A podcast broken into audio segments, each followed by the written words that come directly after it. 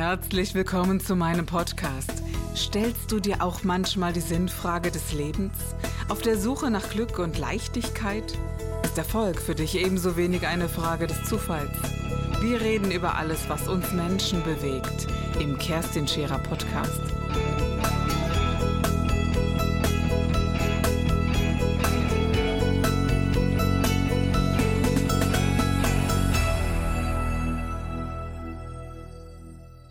Essen hat eine ganz, ganz neue Bedeutung bekommen. Zahlreiche Sendungen über Kochen und auch die Kochsendungen so, dass man es zu Hause nachkochen kann. Es hat eine ganze neue Generation stattgefunden zu sagen, wir lieben Kochen und das auch noch gut. Heute habe ich die Ehre, einen hervorragenden und wundervollen Koch hier in meiner Sendung zu haben, der mit seinem Burgrestaurant Niedeggen einen Stern errungen hat und noch dazu sehr sympathisch ist. Herbert Brockel, herzlich willkommen herzlich willkommen hier heute in meiner Sendung. Schön, dass du da bist. Ja, herzlich willkommen. Ich freue mich. Ja, äh, über das Essen zu sprechen ist äh, für mich etwas Wundervolles. Ich selber koche auch sehr gerne. Ob ich das sehr gut kann, äh, mag ich bezweifeln. Nicht halb so gut wie du. Aber es ist immer wieder interessant und wundervoll, sich inspirieren zu lassen von Menschen wie dir, die die Küche zu, ja, das ist dein Leben. Oder darf ich das so sagen? Wie bist du zum Kochen gekommen? Ja, Kochen ist allerdings mein Leben, ja. Wir sind jetzt seit 24 Jahren selbstständig und irgendwann habe ich mich entschieden, Koch zu werden. Und seitdem ist Kochen mein Leben. Ich habe allerdings auch zweimal versucht aufzuhören, weil der Stress und die Power in dem Job hart ist. Aber dann back to the roots, das habe ich gelernt und das ist auch mein Leben, ja. Hast du so diese, diese Basics und dieser raue Ton der Küche kennengelernt? Klar, ich glaube, das muss man durchlaufen, oder? Bis man ja, der raue Ton wird ja immer wieder angesprochen. Ähm, die Basics habe ich auf jeden Fall kennengelernt, da bin ich auch froh drum. Ich habe eine sehr gute Ausbildung gehabt. Mhm. Äh, zu meiner Ausbildung gab es auch einen rauen Ton in der Küche und ich habe mir immer auf die Fahne geschrieben, in meinem Haus wird es sowas nie geben. Das und muss nicht sein. Oder? Nein, auf gar keinen Fall, weil irgendwo die Wertschätzung dem Mensch gegenüber ist schon mal sehr wichtig und ein rauer Ton bringt auch immer Unruhe rein. Und Kochen ist Konzentration und Leistung. Mhm. Also bei uns gibt es grundsätzlich keinen rauen Ton. Da gibt es vielleicht mal so ein saloppes, raues Wort. Jetzt kommen wir aus der Puschen oder Randa, aber äh, bei uns fliegen grundsätzlich keine Messer und auch keine Töpfe durch die Küche. Ja, man lacht drüber, das gibt es tatsächlich in Küchen. Ne? Leider Gottes ja auch immer noch. Mhm, ganz genau, ja. Wie bist du überhaupt äh, zu dem Beruf Koch gekommen? Was, was gab es? Gab es einen Punkt in deinem Leben, wo du gesagt hast, will ich unbedingt werden oder war das, äh, nennen wir es mal Zufall? Also ich glaube, ich wollte grundsätzlich immer Landwirt werden, weil ich komme vom Land und war mein Traumberuf. Meine Mutter kam aus der Landwirtschaft und die hat gesagt, das ist eine brotlose Kunst, mach was anderes. Und ich glaube damals, der erste Fernsehkoch Max Inzinger, der hat mich irgendwie inspiriert. Und ja, ich wollte irgendwann immer Koch werden. Ich habe nie zu Hause gekocht, ich habe auch nie in der Küche mitgeholfen, habe ich gar keinen Bock drauf gehabt, weil viele sagen dann immer, ja, hast du schon bei der Mutter geholfen und so. Nee, habe ich nie gehabt. Was mich allerdings fasziniert hat, wir waren fast Selbstversorger. Meine Mutter, die hat alles selber gemacht, vom Brot bis zum Dessert. Und das hat mich eigentlich immer fasziniert. Aber Koch werden war dann irgendwie der Job, den ich unbedingt machen wollte. So eine Mutter hatte ich Gott sei Dank auch. Und ich war aber diejenige, die dann ganz früh in die Küche gezogen wurde, mit zwölf Jahren halt auch selber kochen lernen, war, war damals auch wirklich gängig. Heute bin ich da sehr, sehr dankbar, denn ich finde dieses selber Kochen so wichtig. Ich weiß gar nicht, ob ich es so wichtig finde, sehr gut zu kochen, aber mit frischen wirklich mit frischen Lebensmitteln etwas zubereiten, das finde ich wichtig, oder? Wie siehst du das? Das sehe ich absolut. So heute die Diskussion immer Bio etc. pp. Das war für uns normal. Wir haben, wie gesagt, wir hatten immer beim Bauern zwei Schweine ja, und einen Bullen stehen. Wenn man damals gesagt hätte, dass man dafür viel Geld bezahlt, ja. man heute in den Bioladen das kauft, was wir früher im Garten hatten, Ganz genau. oder? Das, was eigentlich normal sein sollte. Ja, genau. Ne? Das ist ja traurig, dass wir heute ein Bio-Label haben müssen, weil eigentlich müsste alles Bio sein, ganz ja. einfach. So, und wir hatten einen Nutzgarten. Das hat mich früher immer angekotzt, weil da mussten wir arbeiten. Habt ihr heute auch einen? Nee, leider nicht. Da haben wir gar keine Zeit für. Ne? Ja, wir haben einen Kräutergarten und das ist auch gut so. Ne? Morgens, äh, Chef, bringst du noch Rosmarin mit und du, Sauerampfer? Ich habe äh, einen Nutzgarten tatsächlich. Also Echt? ich mache noch Kartoffeln, Zwiebeln, Lauch und alles, ja. was so dazugehört, am Gewächshaus und so. Von der Zeit ist alles so relativ, ja, stimmt. Aber ähm, das ist, äh, ich finde das sehr, sehr wichtig, auch meinen Kindern zu vermitteln, was ich früher eben hatte, ja. äh, wie das so ist, wie das gepflanzt wird und dass man sich darum kümmern muss. Wir gehen ja ganz anders damit um, das zu ernten. Finde ich sehr, sehr gut. Dann, äh, ja. Also ein Freund von mir, äh, der ist in in einem Kindergarten und die machen da alles Bio.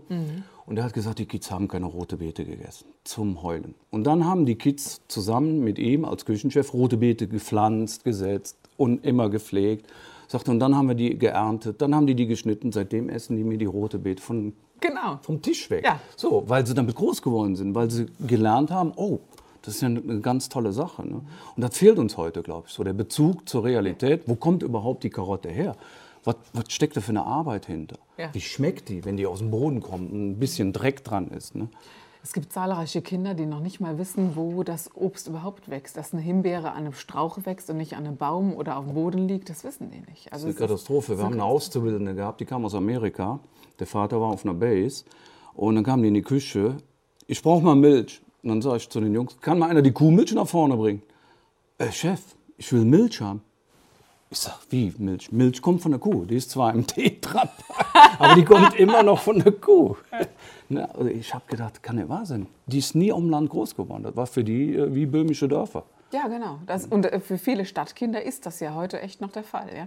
Oder dieses ursprüngliche, den, den ursprünglichen Geschmack eines, einer Kartoffel. Äh, also die meisten essen ja Nudeln und dann ist es ja schon fertig gemacht. Richtig, ne? ja. Und diesen ursprünglichen Geschmack von einem Stück äh, Schweinefilet oder was auch immer, das kennen Kinder immer, immer weniger und auch viele Erwachsene. Also ich kenne viele Erwachsene, die mit Fertigküche groß geworden sind, denen, nun gut, vielleicht koche ich so schlecht, kann ja sein, Herbert, gell? aber die dann sagen, oh, schmeckt man nicht. Also mein Mann zum Beispiel hat äh, sehr, sehr lange gebraucht, um zu sagen, dass so eine, so eine äh, Rinderbrühe zum Beispiel oder eben äh, Wo noch so richtig Fettaugen drauf sind. ja, so wie ne, sich die das gehört, damit geben. man so ein Kind auch wieder auf Vordermann bringt und auch so eine genau. Hühnersuppe. Wir hatten noch eine Zeit lang, in der wir auch äh, vegan gelebt haben. Ich habe dann Ja. irgendwann mal ge gedacht, das Projekt vegan antreten zu müssen. Äh, Ich muss schon ehrlich sagen, es ist mir dann immer schwerer gefallen, weil eben doch auch was gefehlt hat. Aber ich will dieses Thema gar nicht aufmachen in dem Sinne. Sehr gut. Aber ja, genau. Aber ich glaube, für euch Köche, also ich persönlich finde es sehr, sehr schwierig, wenn man in ein sehr gutes Restaurant geht und am Nachbartisch sagt dann jemand, ich kann aber, äh, vertrage kein Gluten, ich vertrage das nicht, das nicht, das nicht und ich äh, ernähre mich nur vegan, wo ich denke, ah jo, dann isst du vielleicht besser zu Hause, oder? Darf ich das so sagen? Ist das nicht Ja, schwierig das für euch? darfst du so sagen. Ich finde grundsätzlich, wenn jemand äh, diesen Stil hat, dann soll er es bei der Reservierung schon mal grundsätzlich erwähnen, weil wir bringen ja gewisse Leistungen auf den Tisch, die der Gast gar nicht bestellt. Und wir können uns auch nichts aus dem Hut zaubern. Ne? Wenn einer Glutenallergie hat oder Laktose oder oder, dann müssen wir ja einiges anders machen. Und da nehmen wir die Sache dann auch ernst. Was ich immer schwierig finde, sind Veganer. Ich sage, wir können keinen vegan kochen. Wir können vegetarisch kochen, aber vegan, wenn wir ehrlich sind, äh, können wir es nicht. Punkt. Und wenn derjenige wirklich vegan essen möchte, ist er bei uns fehl am Platz. Genau. Ich finde es auch, also nun habe ich das äh, zwei Jahre gemacht, man kann sehr, sehr gut vegan kochen. Also ich habe mir sehr lange Mühe gegeben, eine Gulaschsuppe vegan vom Geschmack her hinzukriegen wie eine echte. Ist mir geglückt, als mein Vater nach dem vierten Teller aufgeguckt hat und hat gesagt, Nee,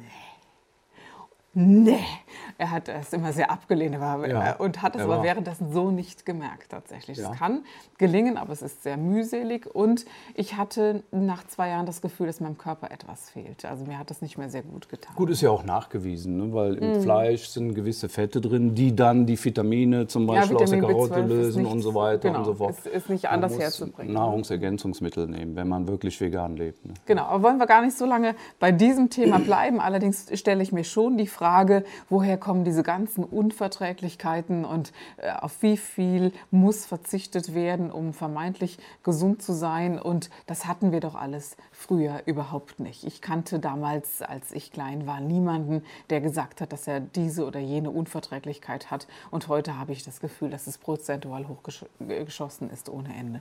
Also ich schätze sehr die Menschen, die den Genuss lieben, die ihn mögen, die ein gutes Essen genießen können, so wie guten Wein, die ähm, eine Geschichte erzählen lassen, wenn ein Koch das kreiert hat. Ich mag es sehr gerne, in ein Restaurant zu gehen, zu sagen, es ist eigentlich ziemlich gleich, was du kochst. Äh, ich lasse Das mich ist ja überraschen. traumhaft. Für einen Koch ist das auf Ja. jeden Fall eine traumhafte Sache. Es gibt Wenn der Gast sagt, mach, ich habe Lust auf drei, vier Gänge, ich will keinen Fisch oder weniger Fleisch, dann wird der Koch auf jeden Fall Genau. Alles geben, was er kann. Genau, außer Leber und Nierchen gibt es nichts, was ich nicht esse. Ehrlich? Dann würde ich sagen, komm, leg los. Also das ist, ja, ja wirklich. Okay, Äh, für mich ja.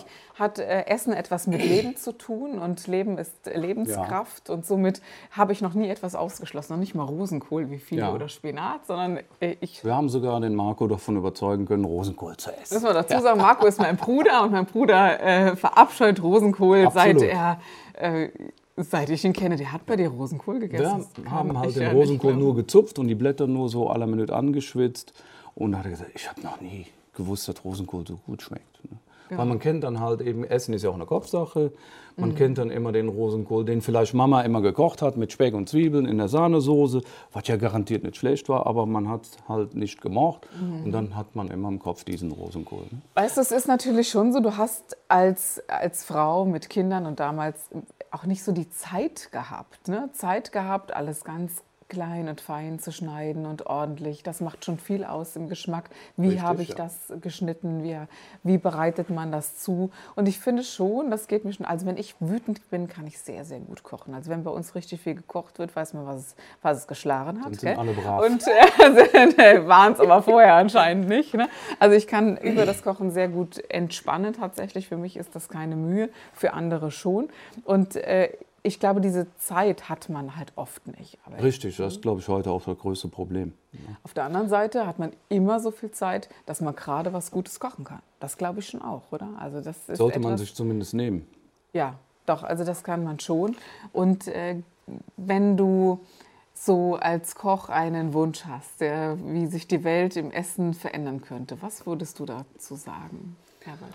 Also ich glaube, wenn die Menschen etwas bewusster wären und bewusster essen würden, dann bräuchten wir nicht vegetarisch, vegan etc. pp. Man sollte ganz einfach hingehen und sagen, äh, so viel Fleisch essen ist gar nicht notwendig, weil man kann auch vegetarisch sehr lecker essen und da sollte man offener sein und auch sagen, wir müssen nicht immer dieses Billigfleisch, weil wo soll die ganze Masse herkommen?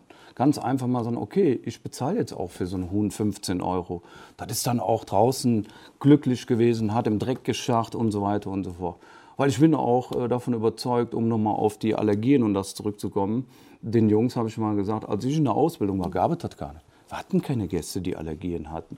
Aber wenn ich heute die Massenproduktion sehe, allerdings auch vielleicht die Umwelt, ich weiß es nicht, aber die Massenproduktion, alles in Plastik eingepackt, alles steril und so weiter und so fort. Ich bin davon überzeugt, äh, dass da viel über die Lebensmittel transportiert wird. Ja, also ich kann total nachvollziehen, dass eine alleinerziehende Mutter anders handeln muss und sagt, okay, ich kaufe mir mein Ich kann Fleisch keinen im Huhn Aldi, für ne? 12,50 Genau. Euro kaufen. Kann ja. ich nachvollziehen. Aber jeder, der sich das leisten kann, ich empfinde es als Verpflichtung, das zu tun, tatsächlich. Also, Eigentlich, um, ja. Also das ist etwas, wo, man sagt, was steht dahinter und äh, wie wird mit äh, Tier und auch mit unserer Umwelt umgegangen. Also ein unerlässlicher Prozess zu sagen, man kauft bitte doch da um die Ecke und es gibt, wir wohnen hier sehr ländlich und Ja. es, ich glaube, es gibt immer auch in der Stadt Möglichkeiten, regional einzukaufen. Das ist das eine. Und B auch, äh, es muss ja nicht Bio sein. Das finde ich gar nicht mal Richtig. das Aller, Allerwichtigste. Aber diese, diese Art Aber ein ehrliches Produkt. Genau.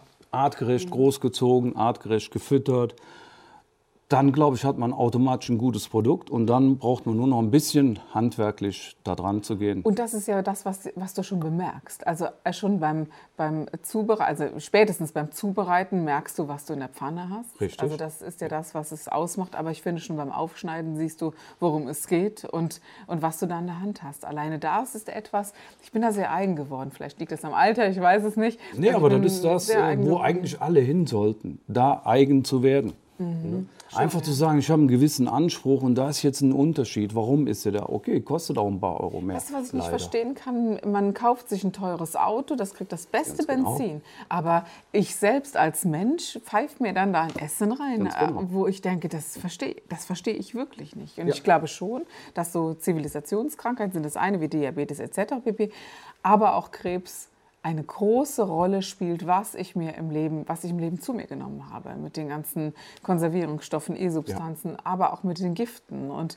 ich glaube auch, also es gibt ganz viele, die so sagen, "Hm, ja, mein Hund hat Krebs und jetzt schon zum dritten Mal wieder. Äh, woher kommt denn das, dass die Tiere so krank werden? Ja, wenn da überall gespritzt wird ohne Ende, wir laufen über Ja, die und Felder. auch äh, in dem Futterkreislauf, ne, wenn man mal sieht, wir haben selber Genau. auch einen Hund und der hat auch diese Problemchen, wenn man mal liest, was da drin ist, das kommt ja alles, wird ja wieder zurückgeführt. Richtig. Irgendwo ist das ein Teufelskreis. Ne? Weil früher haben wir unsere Küchenabfälle, die frisch waren, die gut waren, mhm. in den Stall getragen und der Sau gegeben. Genau. Ja, die Schweine wurden nicht mit irgendeinem künstlichen Futter gefüttert. Ne?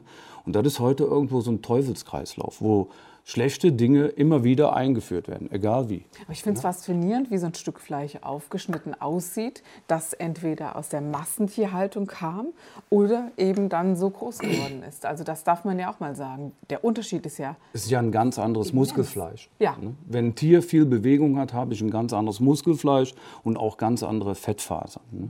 Wir haben vor ein paar Wochen mal einen Kochkurs gemacht, übrigens mit deinem Bruder. Da haben wir ein Bioschwein bekommen im Ganzen. Wir hatten einen Metzger eingeladen. Und der war, der war total geflasht, weil er hat gesagt, ich habe so ein gutes Stück Fleisch schon gar nicht mehr gesehen. Ja, woran erkennst du das denn? Der hat das aufgeschnitten, die Fasern, die Fettschichten und so. Sagt dann, jetzt kommt das nächste Problem. Wenn sowas in meiner Fleischtheke liegt, ja, ich will aber was Mageres. Oh ja, genau. Das ist auch so was, ja. Und dann aber dem, ja, ja, dem genau. Kunden oder dem Gast mitzuteilen, ich habe da was ganz Besonderes, so und so und so. Ne? Da ist ja, noch viel Arbeit das, zu leisten. Aber weißt du, Herbert, wenn sich das äh, Wagyu Beef nennt, ja, ist ja äh, genau, höchst. das ist ja dann wieder teuer. Das, das, und genau, und ich kann mich dann auf die Liste setzen und sagen, ich habe Wagyu gegessen. Ne? Genau, ne? genau. Und das ist etwas, was ich überhaupt nicht nachvollziehen nee. kann, ne? oder?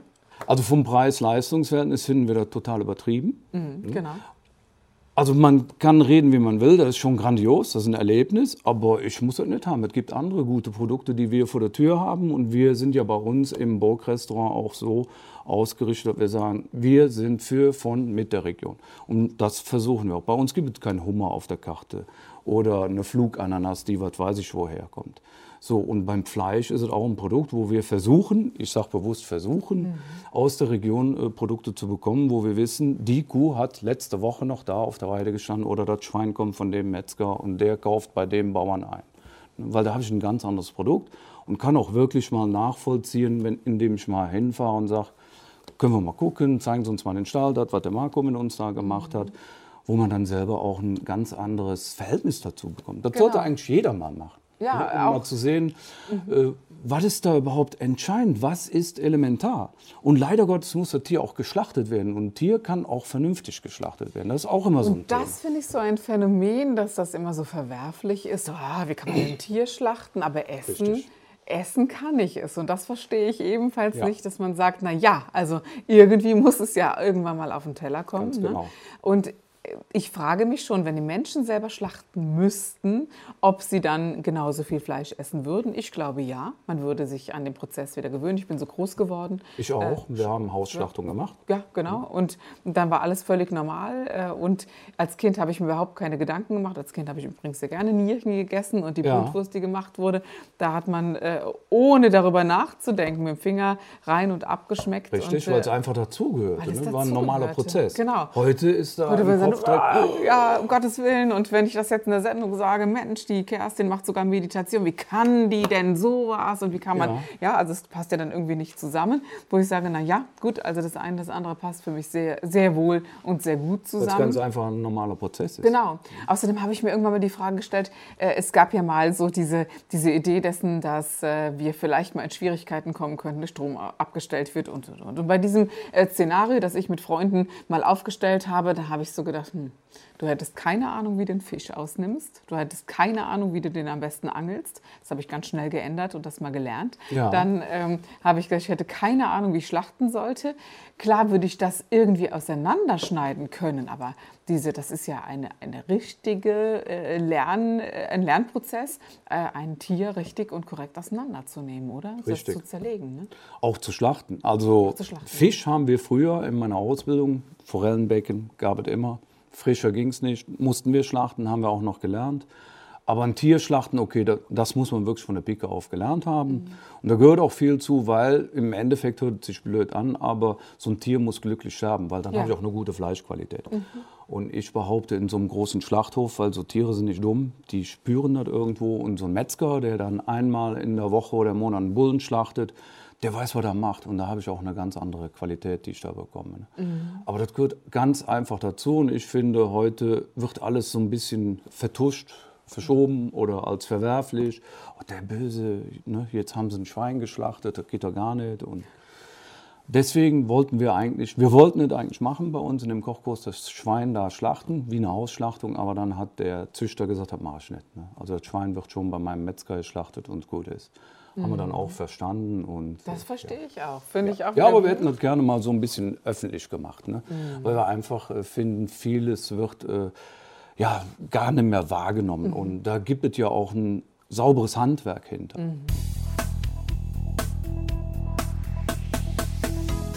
Das war der Gib dich ganz Podcast mit Kerstin Scherer. Wenn du mehr über mich erfahren möchtest, dann gehe auf meine Website www.kerstinscherer.com oder besuche mich ganz einfach bei Instagram Co. Du interessierst dich für bestimmte Themen, die du jetzt noch nicht gefunden hast? Dann schreibe uns eine E-Mail an info@kerstinscherer.com. Wir freuen uns auf dich.